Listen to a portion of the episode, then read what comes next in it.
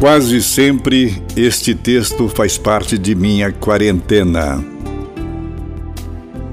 Quase sempre permito-me alçar voos que vão me facilitar alcançar a longitude do meu caminhar. Em cada manhã, ao acordar, abrir os olhos e vislumbrar a realeza dos raios de ouro que o astro-rei, o Sol, nos dá sem cobrar. Quase sempre estou a meditar porque fomos presenteados pelo Criador com tudo que nossa matéria necessita para viver e tudo doado. Começando pelos cinco sentidos humanos: visão, audição, paladar, olfato e tato. Agora penso eu. E a natureza?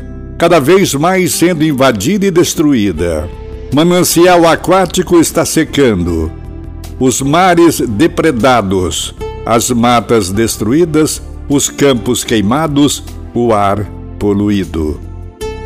Com toda a minha pobreza verbal, não consigo atingir até onde vai a maldade humana. Procuro entender a relação do homem com a natureza e o meio ambiente que o rodeia. A nossa relação com o meio ambiente é inata em tudo que fazemos, estamos nos relacionando com Ele de maneira positiva ou não.